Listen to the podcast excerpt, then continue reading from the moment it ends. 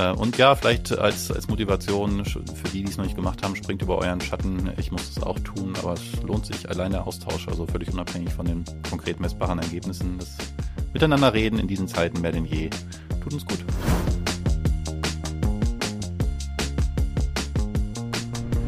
Herzlich willkommen beim Bisfluencer Podcast. Mein Name ist Hendrik Martens und mit dabei heute der liebe Björn Weide. Moin Björn, wie geht's dir?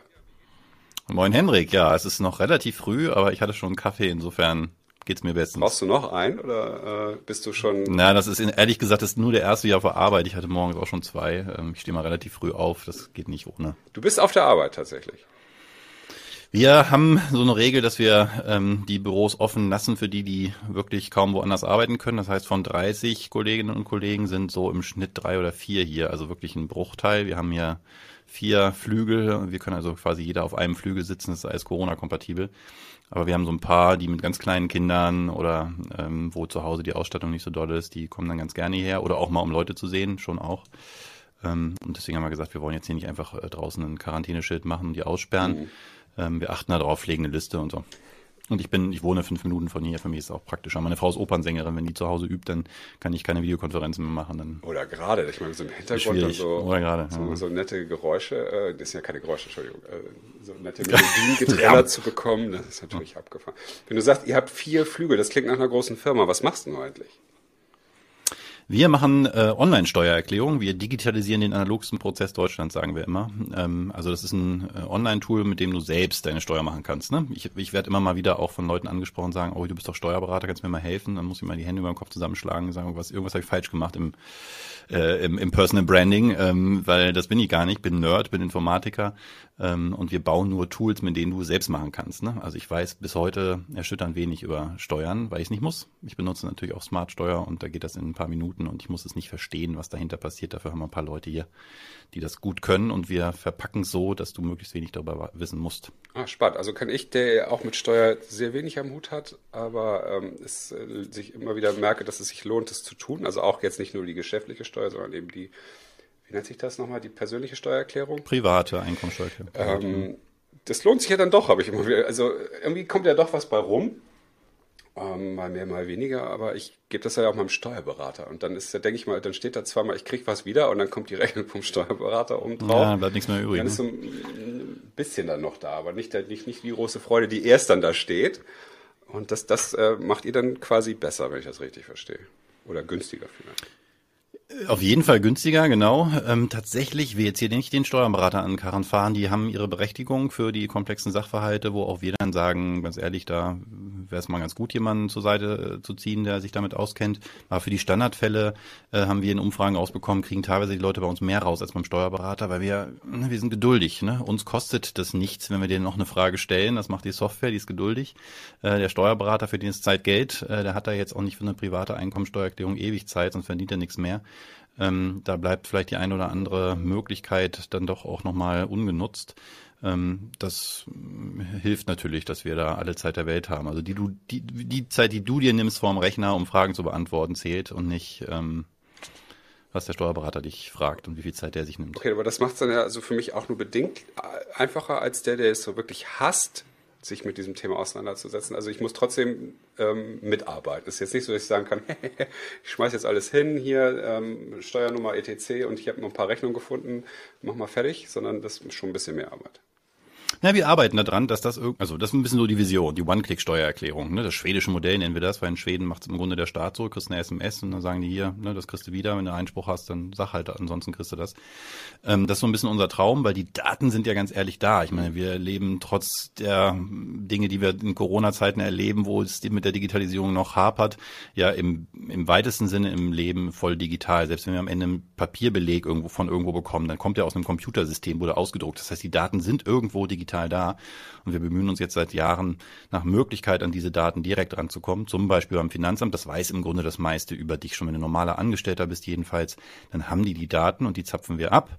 Kannst du also uns erlauben, dass wir die Daten vom Finanzamt holen und dann bist du im Grunde, viele sind dann schon durch, da dauert es wirklich nicht mehr äh, lange. Also meine Steuererklärung, obwohl meine Frau selbstständig ist, die dauert noch fünf bis zehn Minuten, weil ich die Vorjahresdaten übernehme, dann hole ich mir die neuen Daten vom Finanzamt, dann kommt die Buchhaltungsdaten von meiner Frau, die sie auch elektronisch erfasst und dann frage ich, gucke ich halt nochmal drüber, ob noch irgendwas fehlt, war irgendwas Besonderes dieses Jahr, irgendeine Ausgabe, die ich getätigt habe, die ungewöhnlich war und dann war es das. Ne? Aber ja, einmal, gerade die erste, man muss halt ein bisschen mehr machen, deine persönlichen Daten eingeben und so. Aber das ist unser Ziel, dass das jedes Jahr weniger wird. Krass. Da sitzen dann eine Menge Leute jetzt schon dran. Wie viele seid ihr? 30 Köpfe, 32 glaube ich, äh, hier in Hannover. Genau. Und dann haben wir noch ein Team Steuerbot, die machen das Ganze dann nochmal als App. Das ist dann so ein bisschen WhatsApp-Stil, so für die nächste Generation und für noch einfachere Steuerfälle. Die sitzen in Stuttgart, das sind auch nochmal sieben. Ähm, genau. Und ja, macht Spaß. Ja, ich glaube. Wie lange macht ihr das schon? Oder du vor allem? Ähm, ich bin jetzt seit, oh, jetzt muss man ja rechnen, acht Jahren dabei, glaube ich. Oder ist das jetzt schon das neunte? Ich glaube, jetzt fängt das neunte an. Ähm, und gegründet wurden wir zwei, drei Jahre vorher. Ich bin dann reingekommen, als der Gründer nach erfolgreichem Aufbau und äh, MVP quasi an die Haufe-Gruppe verkauft hat. Also wir gehören inzwischen der Haufe-Gruppe aus Freiburg, die schon lange Steuerrecht und so macht. Und wir haben auch äh, Schwesterprodukte, für die ich auch mitverantwortlich bin, die im Desktop-Bereich noch sind, also richtig CD und so ähm, Textman und Quicksteuer. Aber wie, also ich konzentriere mich auf das zukünftige Geschäft mit ähm, Steuerbot und Smartsteuer. Das klingt ja ganz schön techy auch irgendwie, auch mit, wenn du sagst, mit hier äh, WhatsApp-mäßiger, so ein Bot, der das dann alles macht. Ist das äh, genau. was, mit dem du dich äh, sozusagen beruflich schon immer auseinandergesetzt hast? Oder ist das so dein, dein Thema auch? Ja, also wenn man in so einer Funktion ist, wie ich jetzt hier als Geschäftsführer, dann hast du ja immer das Problem, du bist für alles verantwortlich und irgendwas davon kannst du vielleicht ein bisschen aufgrund deiner Ausbildung, das meiste davon nicht. Ich habe jetzt den Nachteil, dass ich mich mit Steuern tatsächlich nicht wahnsinnig gut auskenne und versuche das zu einem Vorteil zu verkehren, indem ich sage, wenn ich das Programm nicht benutzen kann, ähm, dann können es andere auch nicht. Ähm, wenn wir es wenn wir zu schwierige Fragen quasi stellen, zu steuerlich da herangehen, äh, und das passiert leicht, wenn du Experte bist, ähm, dass das dann äh, sich im Produkt auch ausdrückt, dann ist es für unsere Kunden nicht mehr geeignet. Das heißt, dass ich das selber gar nicht fachlich so gut durchdringe, hilft mir in dem Fall einen guten Blick aus Kundensicht zu haben aufs Produkt. Mhm. Aber natürlich ist es ein Nachteil, dass ich da im steuerlichen Umfeld nicht so zu Hause bin, aber dafür bin ich im technischen zu Hause, bin tatsächlich ähm, Informatiker, habe Informatik studiert und noch ein paar Jahre als Entwickler und dann Softwarearchitekt nannte sich das dann gearbeitet und dann später als Produktmanager. Das heißt, ich bekomme schon eher aus der technischen und Produktwelt als jetzt aus der ähm, steuerlichen Welt. Ähm, aber genau, das äh, hilft natürlich hier und da. Wir haben einen Großteil unserer Mitarbeitenden sind äh, Entwickler ähm, und mit denen zu kommunizieren, mit denen drüber nachzudenken, was kann man auch mal anders machen. Ne? Also gerade die Konkurrenzprodukte sind vielfach entstanden eher aus einer steuerlichen Perspektive. Ähm, und da fehlt den Fachexperten dann oft der Blick dann eben, was technisch möglich ist. Ne? Und da sind wir dann hoffentlich immer ein bisschen innovativer und bringen halt einen Alexa-Skill auf den Markt, der dann halt steuerliche Fragen beantwortet oder ein, ein Chatbot, mit dem du per Sprache deine Fristverlängerung beantragen kannst und so. Da sind wir eigentlich immer schneller als alle anderen. Cool, also bist du so ein, auch, hast du auch so eine gewisse Schnittstellenfähigkeit wahrscheinlich? Ich, ich sagte, nenne das immer ganz gerne äh, bei mir in der, in der Werbewelt, dass ich, ich kann nerdisch und äh, Marketingsch. So, so beides. So ich sag mal, ich bin, ich bin Nerd mit People Skills. Das äh, ist jetzt auch nicht ganz so oft. Nerd mit People Skills. Und die setzt du wie ein? Ja, indem, vor allen Dingen, indem ich die Leute zusammenbringe. Ne? Also tatsächlich ähm, ist es ja nicht nur so, dass die Leute verschiedene fachliche Kenntnisse haben, sondern die leben ja oft dann auch in einer anderen Welt. Das meine ich jetzt gar nicht böse und jetzt nicht äh, äh, Klischee und äh, Keller und, und Pizzakartons und Kohle auf dem Tisch und so, ähm, sondern die, die sprechen eine andere Sprache ähm, und die, die denken ja auch anders. Ne? Mhm. Also wenn du dein Leben lang Computer programmierst, dann, dann das färbt sich ja auf dein Denken ab oder andersrum. Du wirst vielleicht Programmierer, weil du eine gewisse Fähigkeit hast, auch so systemisch zu denken. Und wenn du aus einer fachlichen Steuerwelt kommst, denkst du eben äh, anders.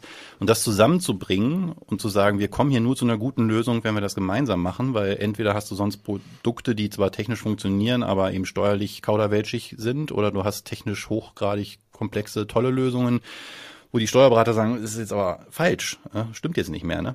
Sondern muss die zusammenbringen. Und da kommt dann Marketing noch dazu, da muss es am Ende auch noch verkauft werden können und emotional sein. Und wir versuchen das von Anfang an mitzudenken und nicht so als Afterthought, also nicht lass mal die Techniker was entwickeln, dann machen die Steuerleute irgendwie das so, dass es richtig ist und dann müssen es die Marketeers dann am Ende irgendwie verkaufen. Aber die waren nie am Anfang mit dabei, als es darum ging, das Produkt zu entwickeln. Und das versuchen wir anders zu machen. Also immer crossfunktional, immer alle von Anfang an mit dabei. Ne?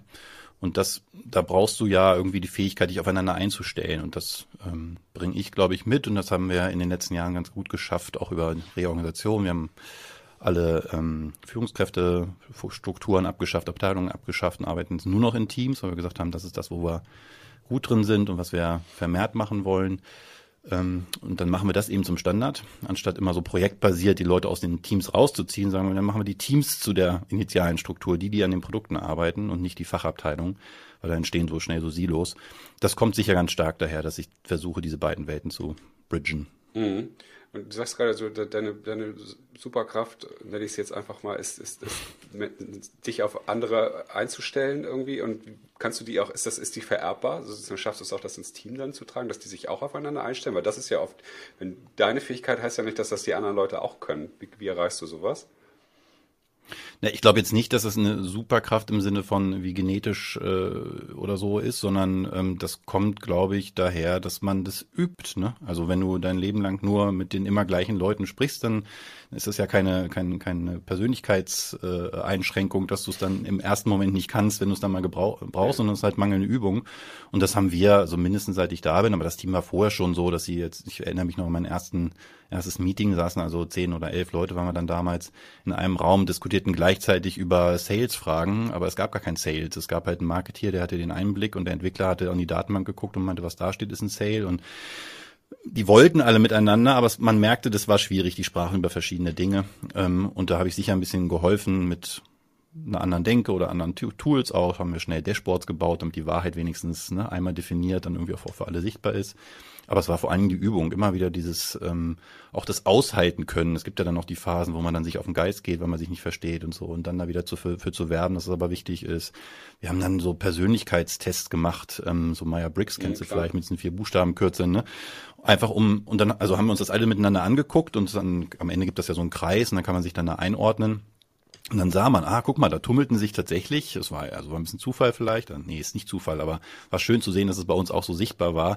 Die Marketeers alle mit ähnlichen Persönlichkeitsmerkmalen in der einen Ecke und die Techies in der anderen und die Steuerfuzis wieder wieder in der anderen. Zu sagen, guck mal, die sind halt anders, aber keiner, das ist ein Kreis, das ist keine keine Stufenleiter, wo irgendwie die eine Seite besser ist als die andere. Alle haben ihre Berechtigung. Jeder bringt einen anderen Blick auf das Problem mit und nur wenn wir es wirklich als Kreis auch ganzheitlich lösen, haben wir am Ende was davon. Also haben wir versucht, immer mehr ähm, eine wertschätzende Haltung gegenüber der jeweils anderen Sicht zu entwickeln, anstatt dieses typische, was häufig in Unternehmen ja der Fall ist, auch in denen, denen ich früher war, auch wo ich, wie ich ehrlich gesagt früher auf andere geguckt habe. Ich war zum Beispiel immer im Krieg, äh, im Clinch mit Marketing weil ich mir gedacht habe, die, ähm, wir machen da so tolle Produkte und die verkaufen sie dann so scheiße.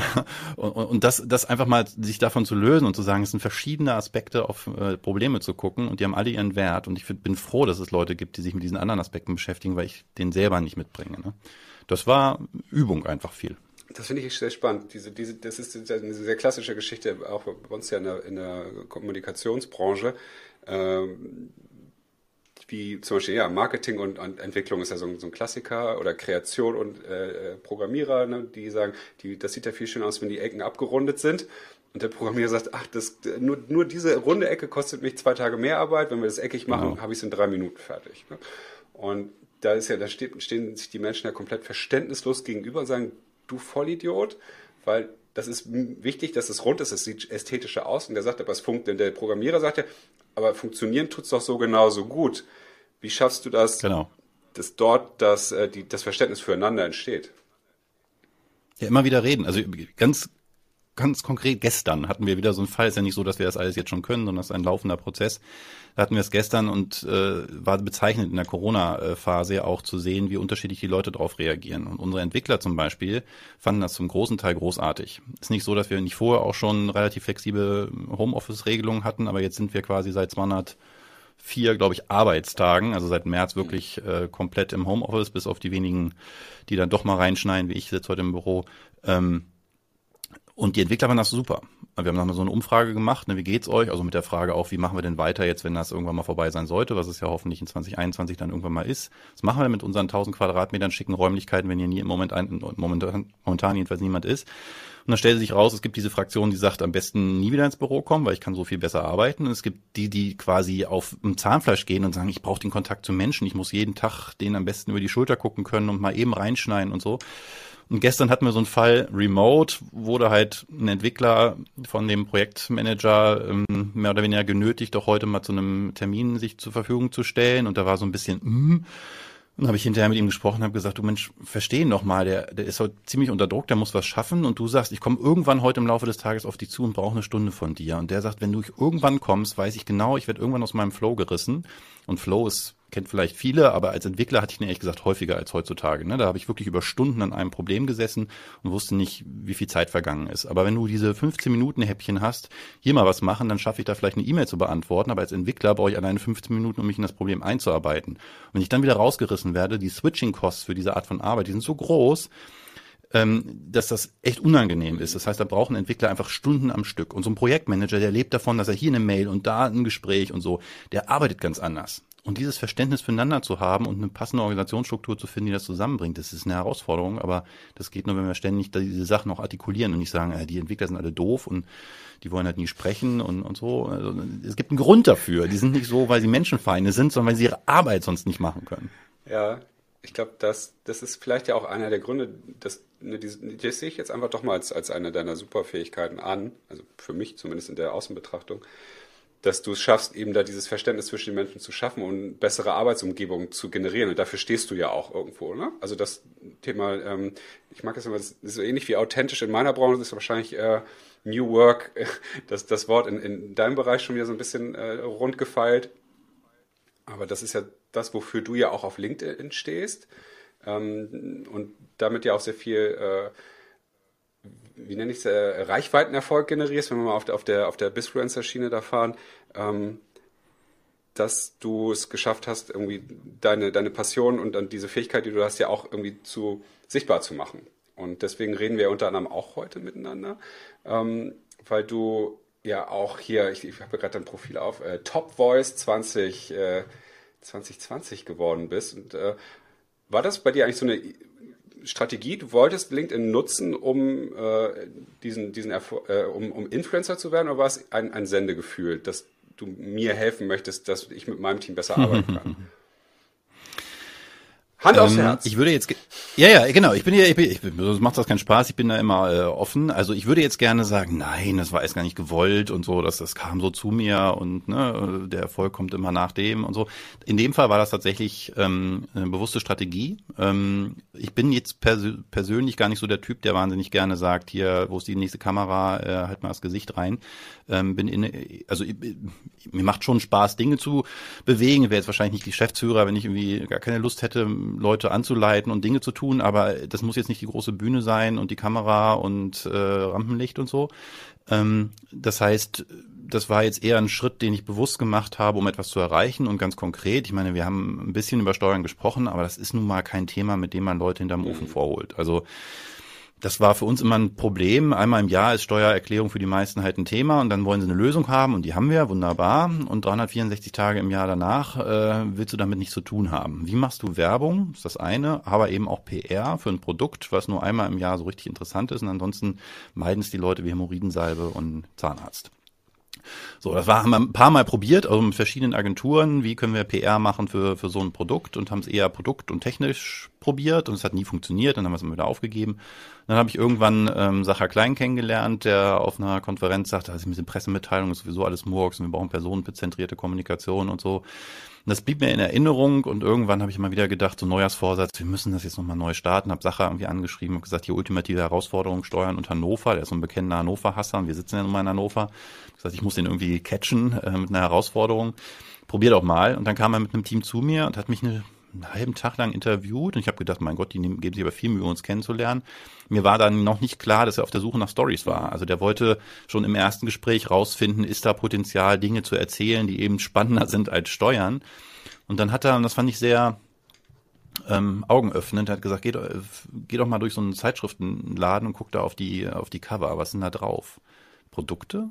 Also selbst wenn es um Tesla geht, ist da ja nicht äh, ein Tesla abgebildet, sondern ist Elon Musk abgebildet. Jetzt haben wir keine Vergleiche mit Elon Musk, aber von der Idee her. Ne? Es stehen in der Regel in Kommunikation meist Menschen im Vordergrund, weil wir da als Menschen eben eine bessere Beziehung zu haben, emotionaler sind. Ähm, wir müssen auch für euch Personenkommunikation machen und ähm, dann haben wir dann halt gesagt, okay, über welche Themen und dann haben wir geguckt und dann haben die gesagt, Mensch, wir sind total fasziniert davon, wie ihr arbeitet. Und es war mir nicht klar, dass das irgendwas ist, über das man erzählen könnte. Wir haben es gemacht, weil wir für uns das als richtig empfunden haben, nicht aus einem kommunikativen Anlass. Wir haben nicht gesagt, lass mal New Work machen, weil wir damit PR machen können, sondern wir haben New Work gemacht und PR hat gesagt, das ist ein gutes Thema. Lass uns doch darüber reden, wie ihr arbeitet, anstatt an was ihr arbeitet, weil das was, ganz ehrlich, ist jetzt nicht so spannend. Ja, dann haben wir angefangen, auf äh, LinkedIn vor allen Dingen zu kommunizieren, weil wir schon gesagt haben, naja, New Work ist jetzt kein Thema für Lieschen Müller um die Ecke. Also nicht jeder, der seine Steuererklärung mit uns macht, muss wissen oder sich dafür interessieren, wie wir arbeiten, sondern es ist ein indirekter Ansatz, weil wir über die Kommunikation bei LinkedIn Leute erreichen, die selber wieder Kommunikatoren sind und dann kommt halt dann irgendwie mal ein süddeutscher Artikel oder ein Handelsblattartikel oder ein Spiegel Online waren wir mit der Art, wie wir arbeiten wollen. Und das sind dann wiederum Medien, die dann auch unsere Kunden lesen und das ist also unser Ansatz, indirekt über die Art, wie wir arbeiten, auf uns als Unternehmen aufmerksam zu machen. Also das alles innerhalb eines Jahres dann auch erreicht, tatsächlich. Das ging tatsächlich relativ schnell. Also anderthalb Jahre, glaube ich, äh, hat es dann gedauert. Aber wir hatten so ein, nach einem halben Jahr so den ersten ähm, echten Effekt, wo ich dann mit so einem Weihnachtsartikel, ähm, da waren wir dann bei, weiß ich, 70, 80.000 Views auf LinkedIn. Das war schon echt fett mit dreieinhalbtausend Kommentaren oder so äh, Likes. Ähm, das ist für jemanden wie mich, der also bisher Twitter genutzt hat, um anderen Leuten zu folgen und äh, nicht selber Dinge zu schreiben. Und wenn er mal was gepostet hat, sich gefreut hat, wenn die eigene Frau oder die Mutter dann mal wenigstens Like gedrückt haben.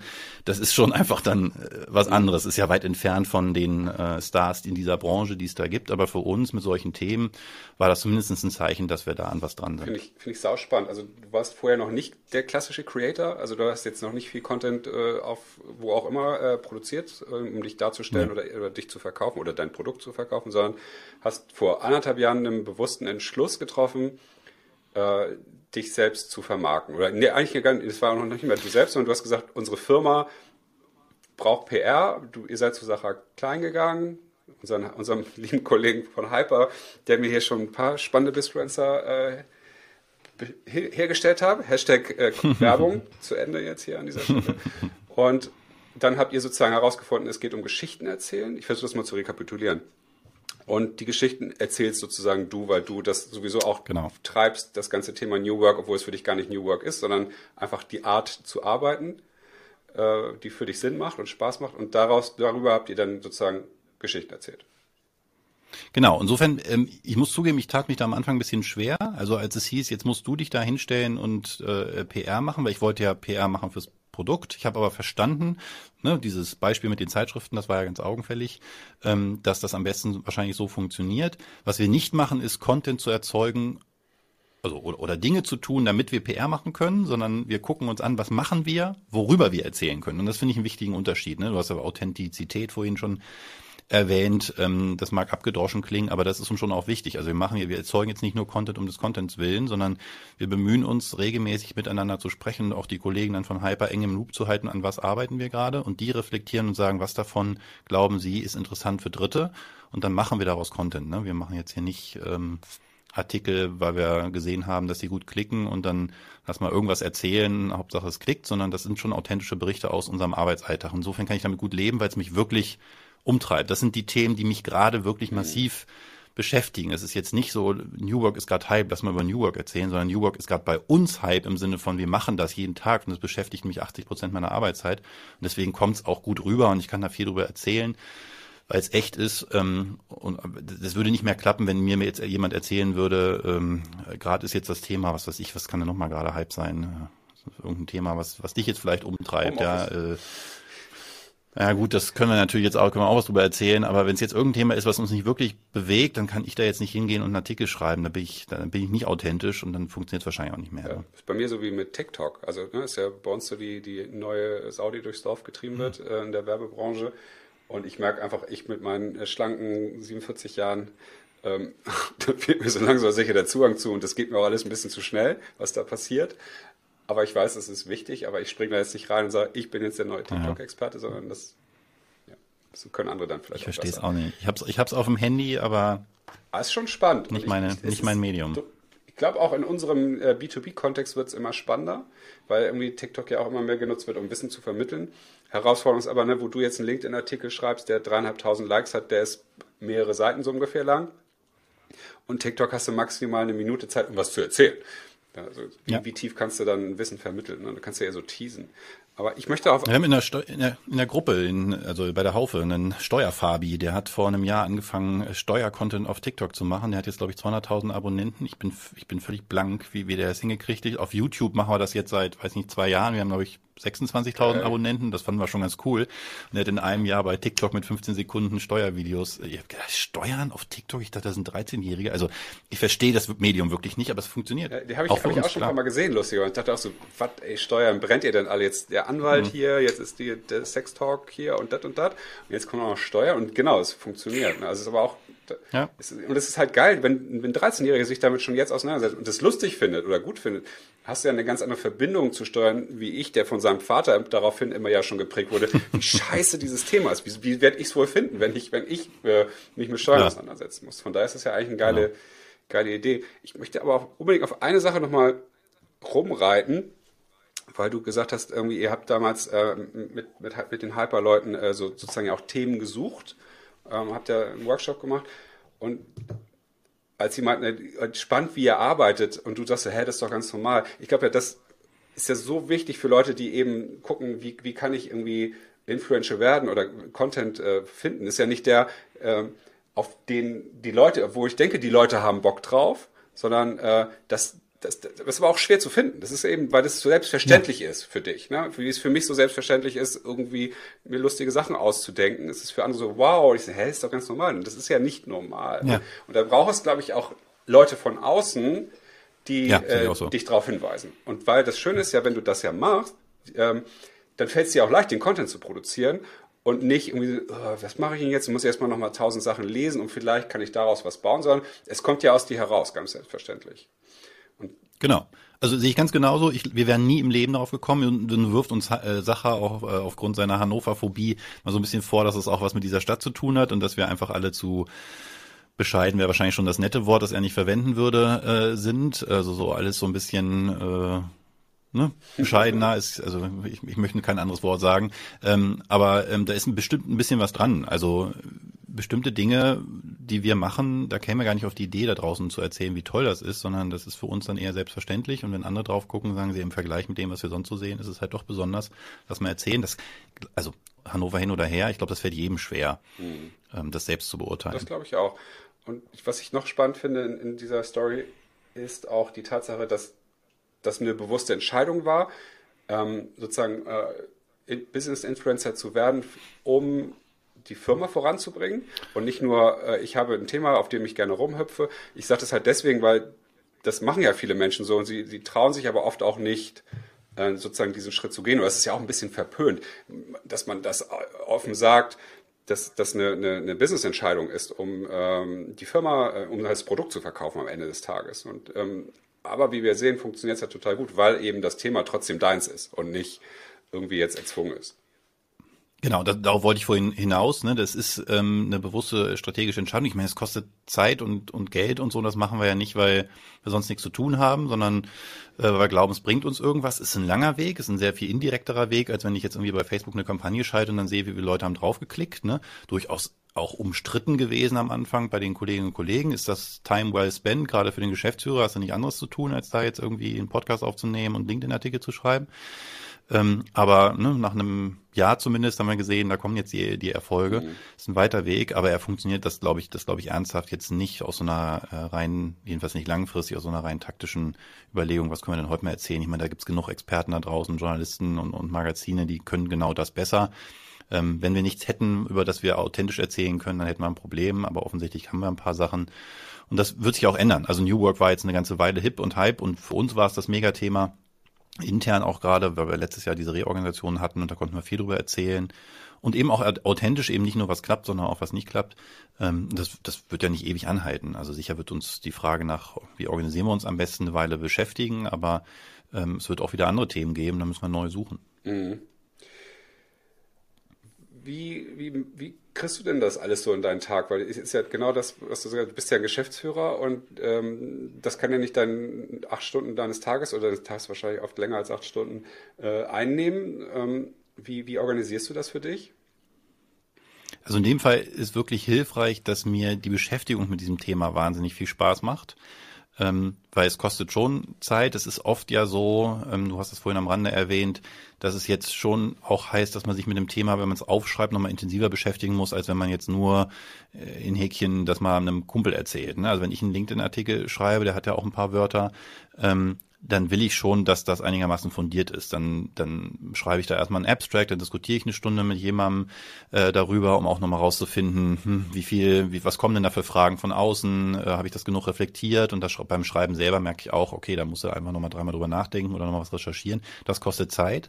Aber da das ohnehin das Thema ist, was mich gerade am meisten hier umtreibt, was mir wahnsinnig wichtig ist und wo ich viel Zeit drauf verwende, ist das gute Zeit. Also ich merke, dass es mir selber hilft, Dinge so strukturiert und, und mit dem Ziel, es Dritten gut zu erklären, aufzuschreiben, dass ich selber davon so profitiere, selbst wenn der Artikel gar nicht veröffentlicht werden würde und da keiner das Ding liest, hätte es mir schon geholfen. Also ich glaube, wir hätten diesen strukturierten Prozess oder den Prozess, wie wir ihn hier eingeführt haben letztes Jahr, äh, die, die Reorganisation, die wäre nicht so gelaufen, wie sie gelaufen ist, würde ich mich nicht ständig noch aus so einer Metaebene auch mit dem Thema beschäftigen. Das hat also unglaublich geholfen, auch diese, diese Reflexion. Und dann kommt halt dazu, dass ich jemand bin, der sich wahnsinnig gerne mit neuen Themen beschäftigt und einen Podcast zu starten, das ist immer gleich wieder so ein Thrill, weil es wieder was ganz Neues ist und dann kommt noch meine Technikliebe dazu, dann kann man Stuff kaufen. Ich gucke gerade auf so eine Kamera, einen Monitor, ein Mikro und das macht Spaß und sich mit neuen Themen zu beschäftigen, ähm, mit Menschen zu beschäftigen für den Podcast, den wir da machen. Das ist, es bringt mir unglaublich viel. Ich habe neulich gesagt, ich würde dafür bezahlen, diesen Podcast machen zu dürfen. Also selbst wenn der nichts bringt äh, nach außen in, in Form von Reichweite, bringt er mir wahnsinnig viel. Das ist natürlich ein bisschen Glück und da muss auch jeder gucken, ob das was für ihn ist oder nicht ähm, es muss ja auch nicht der Geschäftsführer sein, der den Kopf dahin hält. Mhm. Also im Gegenteil, also ich, wir fangen auch an zu überlegen, wer kann denn noch im Unternehmen glaubhaft Geschichten erzählen. Wir haben unseren Stefan Heine, unseren Steuerexperten, ähm, der, der, der hat eine ganz eigene Geschichte zu erzählen. Das ist nicht meine, aber diese Geschichte aus so einer ganz klassischen Branche kommend, ja, Steuer, also er ist einfach, man darf nicht sagen, dass er Steuerberater ist, der Steuerfachanwalt, also Anwalt, nicht Rechtssteuerberater.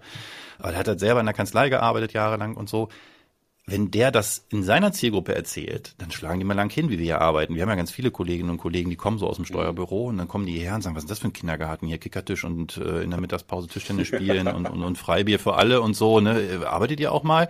Also die, die haben da echtes Problem am Anfang mit und die wird sie jetzt wahrscheinlich nie wieder in eine Kanzlei kriegen. Ja das geht nicht mehr. Ne? Und, und diese Geschichten zu erzählen, ist, ist eine andere als die, die ich erzählen kann. Und dann ist es auch eine andere Person, die sie erzählen muss, nur weil sie dann nur authentisch ist. Das ist wahrscheinlich ein dauerhafter Prozess. Cool. Du hast jetzt dreimal über deinen Podcast gesprochen. Magst du mal den geneigten Hörer hier sagen, äh, wie der heißt und worum es da geht eigentlich? Sorry, ich wollte gar keine Werbung machen, sondern das ist äh, einfach neugierig. der Teil, der mich jetzt als zuletzt äh, viel beschäftigt hat. Der heißt Erfolgsgedanke mit Danke groß geschrieben. Und war auch wieder sowas, wo Sache auf mich zukam, meinte, meinst du nicht, das wäre was für dich? Ich habe gesagt, boah, erstens Podcast ist das Ding nicht durch. Wie, wer noch ohne Podcast ist, werfe den ersten Stein. Ähm, wollen wir jetzt wirklich auch noch? Und was sollte unsere eigene Geschichte da sein? Ähm, und dann war erst wieder, der gesagt hat, naja, aber dein Ansatz ist ein anderer als von vielen anderen. Du redest halt nicht über Erfolg um des Erfolgs willen, sondern bist irgendwie jemand, der da irgendwie auch äh, ein bisschen anders drauf guckt und meditiert und, und ein bisschen anders äh, Erfolg versteht und vielleicht kann man daraus was machen. Und dann kamen wir eben auf diese, dieses Thema Erfolgsgedanke, wo wir sagen, wir sprechen schon über den Erfolg von Menschen. Also ich interviewe immer jemanden, der in irgendeiner Weise erfolgreich ist. Und dann versuchen wir so ein bisschen anhand des Werdegangs auch zu ergründen, warum derjenige erfolgreich ist, was für ihn oder sie Erfolg bedeutet und vor allen Dingen, welche Menschen dafür maßgeblich waren. Denn einmal dieses, dieses, diese, dieses Bewusstsein dafür entwickeln, dass der Erfolg fast nie aus einem selbst rauskommt, sondern immer damit zu tun hat, welchen Menschen man im Leben begegnet ist, welche Chancen einem eröffnet wurden und wer das war und warum. Das hilft einem persönlich, glaube ich, enorm und das macht es, finde ich, spannender als diese reine, ich schaue mal auf die Schulter und sage, guck mal, wie geil ich bin. Wie findest du da die Gäste für dich? Also Hyper macht da ganz viel äh, tatsächlich und aber ich habe eine lange Liste, sollte ich gleich am Anfang mal machen, wenn ich so wahnsinnig gerne mal hätte. Christoph Bornstein stand zum Beispiel da drauf. Das war für mich so ein äh, so, so ein Vorbild, weil wenn, wenn der was über Digitalisierung erzählt, dann ähm, muss ich da immer die Geschwindigkeit des Abspielens runterregeln, damit ich noch verstehe, was er, was er eigentlich erzählt. Also der, der durchdenkt die Sachen wahnsinnig gut und da habe ich gedacht, na, wenn ich dann irgendwann mal in zehn Jahren dann Christoph Bornstein als Gast habe, jetzt war der schon längst da in Folge, weiß nicht, 20 oder so. Das ist natürlich toll, so schnell solche Leute da auch zu haben. Ähm, aber ganz ehrlich, ich habe fast die besten Erfahrungen gemacht mit Menschen, wo ich vorher, die ich vorher nicht auf dem Zettel hatte.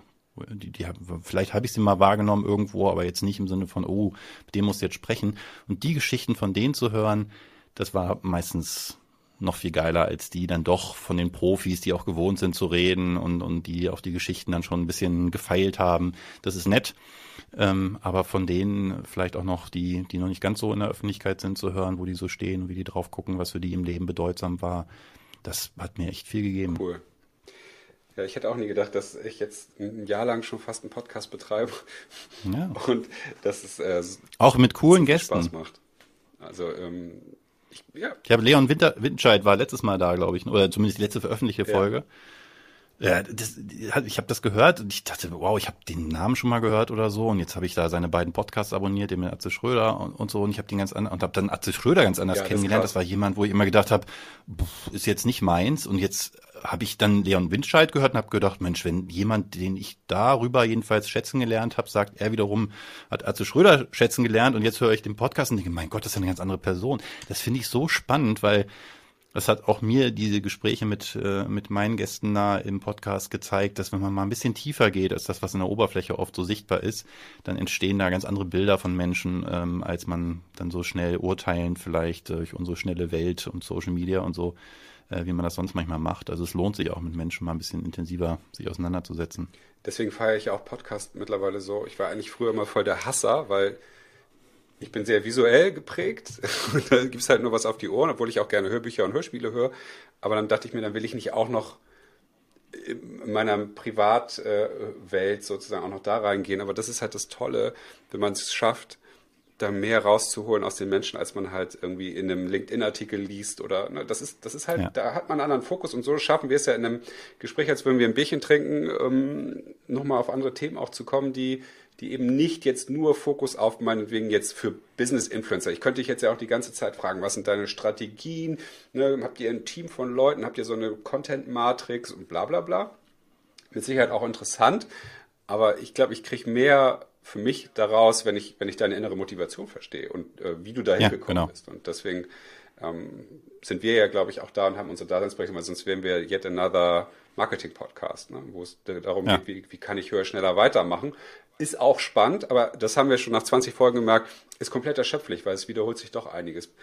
Richtig. Das ist bei Erfolg übrigens auch so. Wenn du Leute nur fragst, ähm, was sind die Gründe für deinen Erfolg, dann kommen die immer gleichen Sachen. Selbst wenn du nur fragst, wer ist denn für deinen, wem bist du für deinen Erfolg dankbar? Das war am Anfang so die Überlegung, ich stelle immer die gleiche Frage. Dann kommt halt, ja, meinen Eltern, vielleicht noch meinem Partner, Punkt. Dann hättest du nach drei Folgen aufhören ja. können. Aber das meine ich. Ich frage nicht, wem bist du dankbar, sondern ich versuche halt die Geschichte zu reflektieren und dann kommen immer plötzlich mal wieder Namen ähm, und dann kann man dann mal nachhaken und so. Das ist eine ganz andere Art, die Leute selber die Geschichte erzählen zu lassen, als äh, jetzt äh, strukturiert Fragen zu beantworten. Ich möchte aber trotzdem noch doch ein bisschen auf dieses Bisfluencer-Thema zurückfliegen hier, weil du nämlich sowas gesagt hattest, dass ähm, die Sicht deines Teams, als du sozusagen, als, du dich nach vorne gestellt hast und sichtbar wurdest, das äh, da ja auch, äh, so habe ich es zumindest durchgehört, äh, auch eine, eine, eine polarisierte Sichtweise drauf gab. War das richtig? Ja, auf jeden Fall. Also wir haben das äh, intensiv diskutiert. Wir haben ja, will jetzt nicht zu lange auf unsere Orga da eingehen, aber bewusst ja auch Führungskräfte und so abgeschafft. Auch ich bin ähm, erstmal nur einer von vielen. Und wenn ich eine Idee habe, heißt das nicht, die machen wir automatisch, sondern dann präsentieren wir die Ideen auf so einem Thesenbasar, nennen wir das. Und da muss es auch genug Leute geben, die da irgendwie ähm, dazu stimmen. Nicht in Form von einer demokratischen Abstimmung, ähm, aber in Form von innerer Überzeugung, dass das richtig ist. Und da waren doch einige Stimmen, die gesagt haben, ganz ehrlich, also genau wie ich das auch initial gesagt habe, Podcast ist doch irgendwie durch. Was haben wir denn für eine Chance gegen die ganzen Großen da draußen? Haben wir überhaupt was zu erzählen?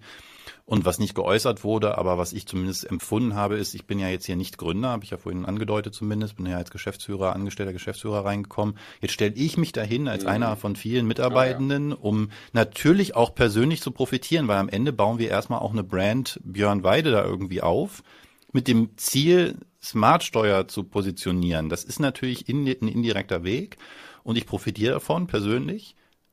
Und kann ich das rechtfertigen? Kann ich das Geld dieses Unternehmens, nicht mein Geld, dafür einsetzen, davon selber zu profitieren? Und da habe ich mich echt schwer mitgetan. Ne?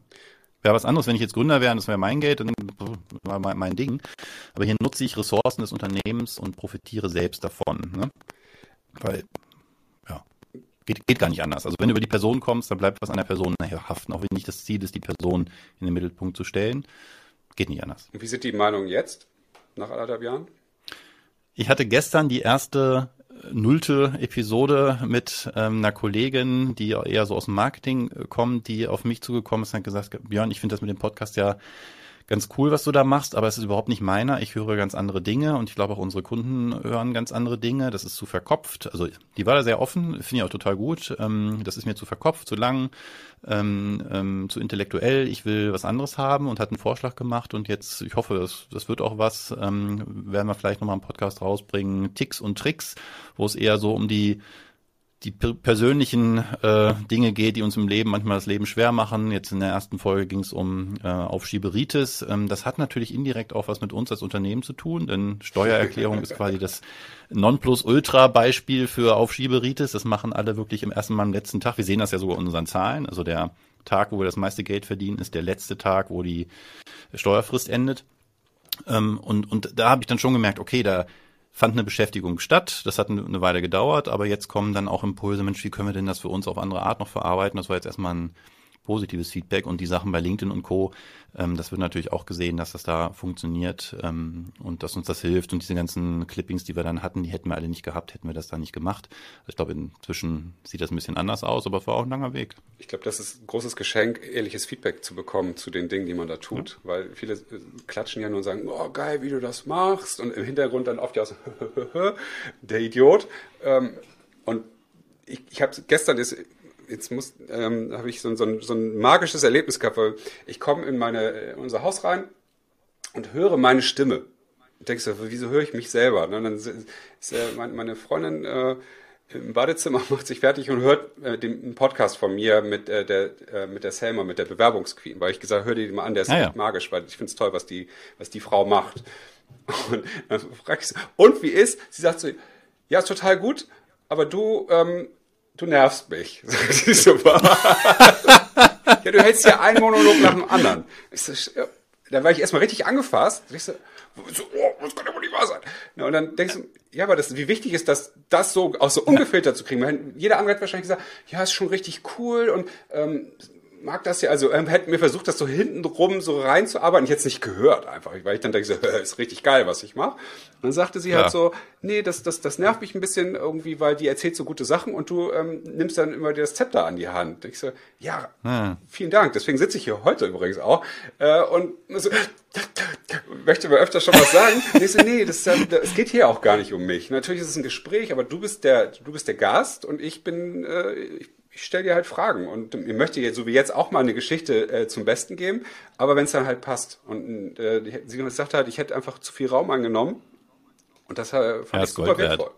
Auch wenn ich ja. erstmal das scheiße fand, ja. fand ich das im Nachhinein richtig gut. Und ich glaube, darum geht's ja in diesem ganzen Thema des, des Personal Brandings und so weiter, äh, da, da dran zu wachsen, dass die Leute einem ehrlich äh, gegenüberstehen. Und ich glaube, je ehrlicher wir ja auch rausgehen, desto ehrlicher kriegen wir die Dinge ja auch zurück. Habe ich jetzt auch gerade letzten Tage wieder sehr schön gemerkt, wo ich mich über das Thema Authentizität in meiner Branche halt aufgeregt habe, habe ich auch sehr viel, nicht Hass zurückgekriegt, aber sehr viel äh, Genervtheit auch, weil jetzt hüpft ja der Nächste wieder auf dieses Thema. Und ich sage, nee, es nervt mich wirklich. Und, äh, und dann sagen die also, wenn es dich nervt, dann pack's auch richtig an. Und ich sage, ja, danke. Das ist halt, äh, und ich glaube, wenn ich jetzt irgendwie so eine äh, abstrakte Werbefigur wäre, hätte ich das, würde ich das Feedback gar nicht kriegen, woran ich dann das auch nicht besser machen kann. Von daher ist das, glaube ich, etwas essentiell Wichtiges in, in, in diesem ganzen äh, Social Selling, Personal Branding und wie wir uns das da alles äh, zurecht beschreiben, Bereich dieses, äh, sich das auch einzuholen, auszuhalten irgendwie. Und ich, ich will das Feedback da von deiner Freundin da jetzt nicht äh, äh, kleiner machen. Das ist so, wahrscheinlich total richtig und wichtig. Und trotzdem wäre das Gegenteil davon wahrscheinlich auch falsch, sich jetzt so polieren zu lassen, zu sagen, was ist denn jetzt, was wären professionelle Ansprüche und wie muss es alles richtig sein, wenn es man dann, man nicht mehr sich nicht, nicht mehr selbst sein kann. Ne? Also ich fand erstaunlich jetzt über den Jahreswechsel hatte ich bei LinkedIn einen Post, der war halt nicht geplant und, und nicht mit der PR-Agentur abgestimmt. Das ist immer noch mein LinkedIn-Account. Da gibt's dann mal Artikel, die wir gemeinsam erarbeiten und dann habe ich halt mal morgens irgendwie eine Idee und dann schreibe ich irgendwas. Und das war ein Foto von unserem Dankbarkeitsglas, das wir als Familie machen. Also wir machen haben so, ein, so ein Glas, äh, ein Einmachglas da in der, im Wohnzimmer stehen und ähm, jeder kann zu jeder Zeit, äh, neben liegt ein Block und ein Stift, da was aufschreiben, Zettel reinwerfen und wird auch erstmal nicht drüber gesprochen und dann einmal im Jahr, am 1. Januar, ähm, öffnen wir das Glas und lesen uns dann gegenseitig die Sachen dann davor und reflektieren so nochmal das Jahr und erinnern so, so dieses Gratitude Thinking, ähm, das ist ja durchaus hin und wieder auch mal so ein bisschen Hype. Aber uns hat das tatsächlich enorm geholfen, machen wir jetzt schon seit vier oder fünf Jahren, glaube ich. Und ich habe da wieder, mache ich fast jedes Jahr da ein Foto von gemacht, gesagt, wie schön das war, wie es mir geholfen hat.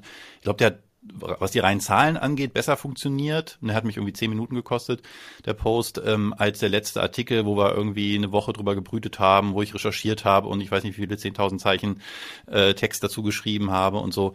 Aber der, der kam halt gerade aus dem Moment und der war was, was vielleicht auch zu der Zeit passte und so und der war ich, ne? Der ja. war jetzt nicht ge, ge, geframed. Und oft, oft sind das so die, die Sachen auch dazwischen, die dann besonders gut funktionieren oft habe ich das Gefühl, auch wenn man ein Stück weit Verletzlichkeit zeigt, das ist leider immer noch in der Businesswelt dann doch irgendwas, was nicht oft passiert, wenn man nicht nur die tollen Seiten zeigt, sondern ich erzähle halt gern auch bei der Diskussion über New Work, was bei uns halt nicht geklappt hat, hatte man eine Präsentation und dann wurde ich zwischendurch gefragt, naja, und jetzt mal ganz ehrlich, ne, als ihr das dann eingeführt habt, ähm, wie war denn da so die Stimmung? Ich habe gesagt, wir haben eine Umfrage gemacht und die war drei Monate, nachdem wir es gemacht haben, deutlich schlechter als äh, vorher. Und das war kacke, ne? fühlte sich natürlich nicht gut an, da die ganze Arbeit reinzustecken. Und am Ende der Veranstaltung kamen die Leute auf mich zu und gesagt, also dass du das gesagt hast, das hat mich, das hat mir überhaupt erst geholfen, den Rest anzunehmen.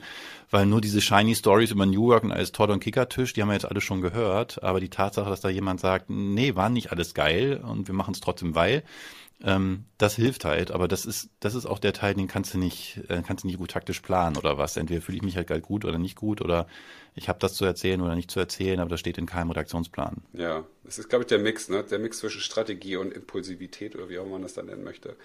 Das glaube ich, äh, ich, hab ich, kann ich, kann ich unterschreiben, ist für mich ähnlich.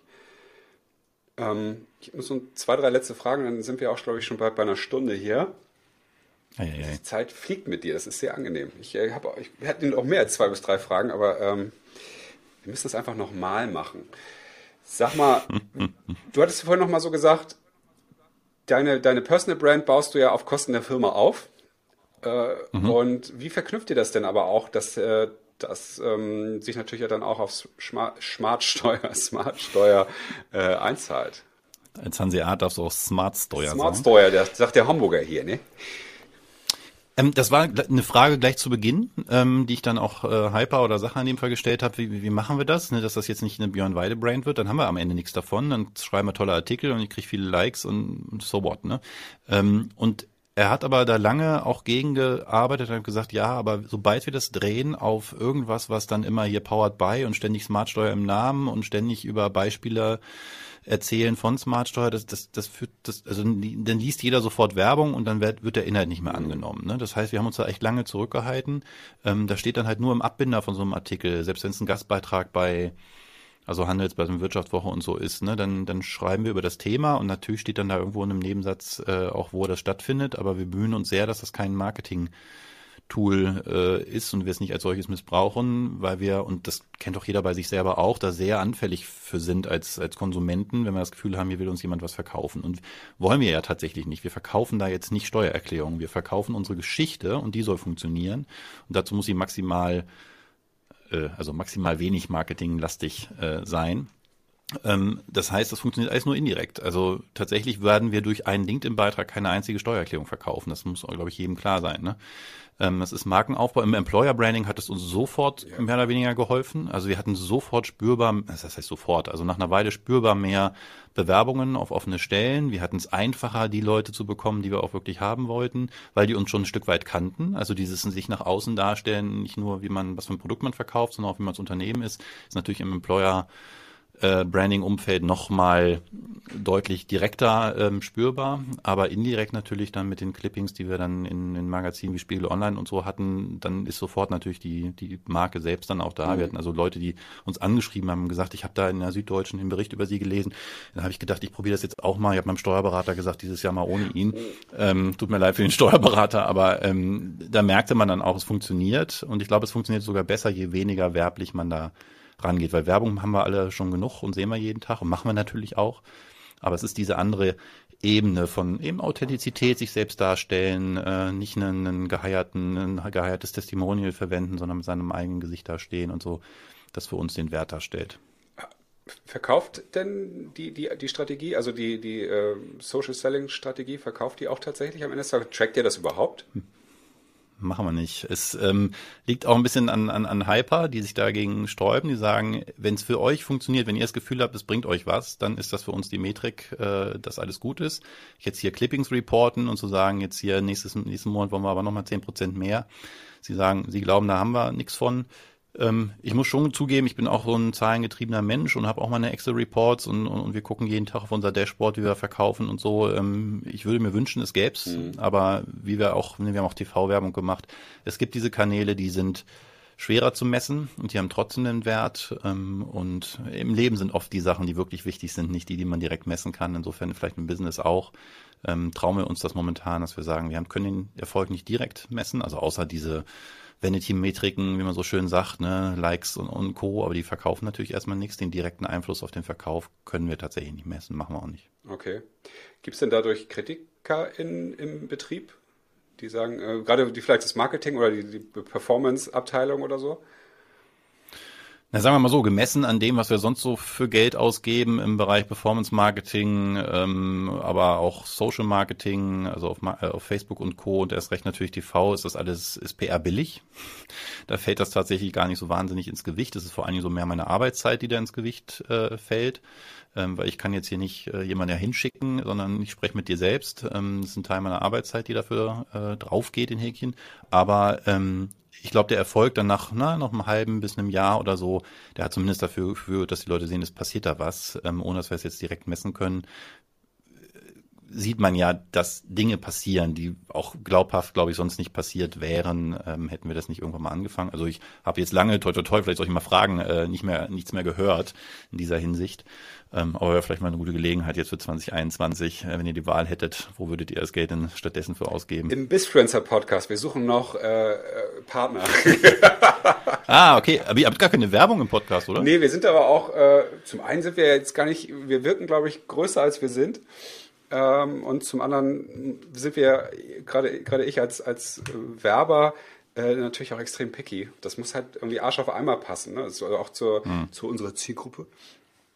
Ähm, und deswegen haben wir da jetzt auch gar keine Eile mit. Und ich, ähm, Aber für euch ist doch der Podcast auch selbst eigentlich die Werbung und nicht die ein Kanal, über, um Werbung zu verkaufen, oder? Nee, gar nicht. Also äh, das Blissfluencer Projekt ist ja eigentlich so aus, aus äh, der Idee entstanden, irgendwie, ja, ich, mein täglich Brot war ja bis vor kurzem immer mit, äh, mit den Millionen großen Influencern dieser Welt, äh, denen Werbung reinzubauen. Ne? Und äh, das ist uns ja auch immer ziemlich gut gelungen, aber oft auch nicht so gut gelungen.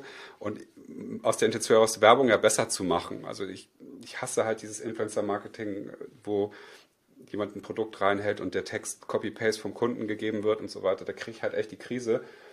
Und ähm, habe gesagt, das, das, muss miteinander so richtig geil verwoben sein, dass der Content dadurch mhm. besser wird oder irgendwie irgendwas Besonderes bekommt, was ohne den Werbepartner nicht möglich wäre. Und das ist auch mhm. die Messlatte, die wir an uns selbst natürlich dadurch ranhängen. Und äh, die Angebote, die im Moment kommen, sind halt genau dahingehend, dass wir am Anfang sagen sollen oder mittendrin oder was auch immer, dass äh, Produkt XY oder Dienst XYZ äh, cool ist. Und das will ich nicht. Sondern ich möchte das irgendwie ja, genau das, was du ja auch machst, irgendwie über, eine, über ein gutes Storytelling, das Produkt damit äh, aufladen und ähm, vielleicht auch mehr verkaufen, aber darum geht es dann halt nicht. Und ich würde niemals mich an eine Performance-Kampagne knüpfen, weil ja, das ich glaube nicht, dass durch meinen Podcast dann direkt äh, 100 äh, Steuer-Apps mehr installiert werden oder sowas, sondern ja, genau. ich glaube einfach, dass es in den Köpfen hängen bleibt und wenn dann mal eine Steuererklärung ist, das, da war doch mal was. Ne? Und, das, äh, und das kannst du ja nicht messen. Und dann Richtig, halt glaube ich auch. Ja.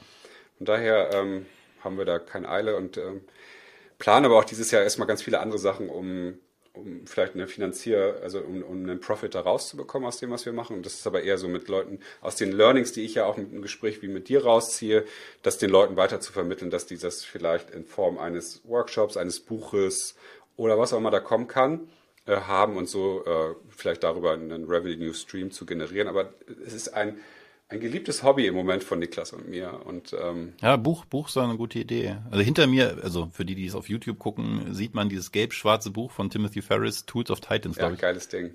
Genau. Nee, Tribe of Mentors ist in dem Fall, aber das andere gibt's ja auch. Das ist ja auch so ein Buch, wo im Grunde nur immer pro, ich glaube, zwei Seiten oder so über eine Person, was sind so deren Dinge im Leben, die sie tun, um erfolgreich zu sein. Das kannst du natürlich für Bisfluencer auch machen. Ne? Ja, irgendwie sowas. Also da, da direkt nach unserem Podcast haben wir unser Jahresplanungsgespräch gleich mit unserem kleinen Team. Und da äh, werden wir mal sehen, was wir Cooles machen. Björn, das war äh, extrem spannend und sehr offen, wofür ich sehr dankbar bin. Apropos Dankbarkeit. Ja, sehr gerne. Ähm, eine sehr schöne Inspiration, ja. weil was wir machen, äh, meiner Partner, wir machen immer abends bevor wir sozusagen schlafen, nochmal so, wofür bin ich heute dankbar? So, so drei, vier, fünf äh, kleine Sätze. Und das kann ich auch nur jedem empfehlen. Also sowas, äh, den Fokus mehr auch auf die dankbaren Dinge zu richten und nicht nur auf das, was nervt oder was äh, man unbedingt haben will, sondern wir haben ja schon ganz viele tolle Dinge. Und, äh, ich bin heute fast zu spät gekommen zu unserer Podcast-Aufnahme, weil ich so hängen geblieben bin an dem Coursera-Kurs, der kommt von einer Yale-Professorin, The Science of Wellbeing heißt der, glaube ich. Und die eine Botschaft ist, Gratitude, das ist das Mittel der Wahl, abends aufschreiben, wofür man dankbar ist, hat wohl einen erheblichen Einfluss auf das eigene Wohlbefinden und auf das der Menschen, denen man dann auch noch sagt, dass sie dankbar sind. Kann ich, kann ich nur unterschreiben. Wir machen das jetzt seit drei, vier Jahren und das ist so einfach, schnell und toll. Also das irgendwie, auch wenn gerade wenn ein Tag so richtig scheiße war, wo einfach mal nichts geklappt hat. Das war gestern war bei mir so ein Tag, da ist einfach, das war einfach ein ungünstiger Tag. Und dann, dann habe ich nochmal zu sagen, aber ah, warte mal, wie das und das und das war ja auch auch wenn es nur irgendwie, ich habe ein leckeres Toastbrot gegessen, ne? also ist es ja so. So, aber das dann einfach den, den Blick nicht nur auf den, auf der, auf den Scheißhaufen zu, Entschuldigung, äh, zu setzen, sondern der ist ja auf einer großen grünen Wiese und dann zu sagen, hey, da drumherum ist ganz viel schönes Grün. Ne? Also ah, gut, gutes Bild, aber man sieht dann immer nur den einen ja. braunen Fleck. Ne? Also Leute, ähm, hört mir Bisfluencer, ähm, folgt Macht glücklich. Bisfluencer macht glücklich. Genau. Folgt Björn, der hat auch viele gute Sachen zu erzählen. Und äh, abonniert seinen Podcast. Der nochmal, Entschuldigung, wie hieß der nochmal? Erfolgsgedanke. Erfolgsgedanke. Vielleicht, vielleicht äh, sind, sind Niklas und ich ja auch mal Gast bei dir, wer weiß. Eines schönen Tages, wenn wir oh, sehr gerne. Podcast sehr gerne. Noch, äh, noch mehr Erfolg haben. Und äh, hoffe, dass wir, dass es nicht unser letztes Gespräch war. Und, ähm, Würde mich freuen. Danke dir Vielleicht mal auch in echt so. sehr für, für, die, für den offenen Einblick in deine Bisfluencer-Welt. Und wünsche allen, sehr gerne, Hendrik. allen Hörern einen wunderschönen Tag. Bleibt weiterhin gesund. Ähm, abonniert uns, liked uns, wie sagt man so schön in meiner YouTube-Welt und lasst einen Daumen nach oben bei uns allen da. und ähm, die, den letzten Abschiedssatz äh, überlasse ich gerne dir, Björn.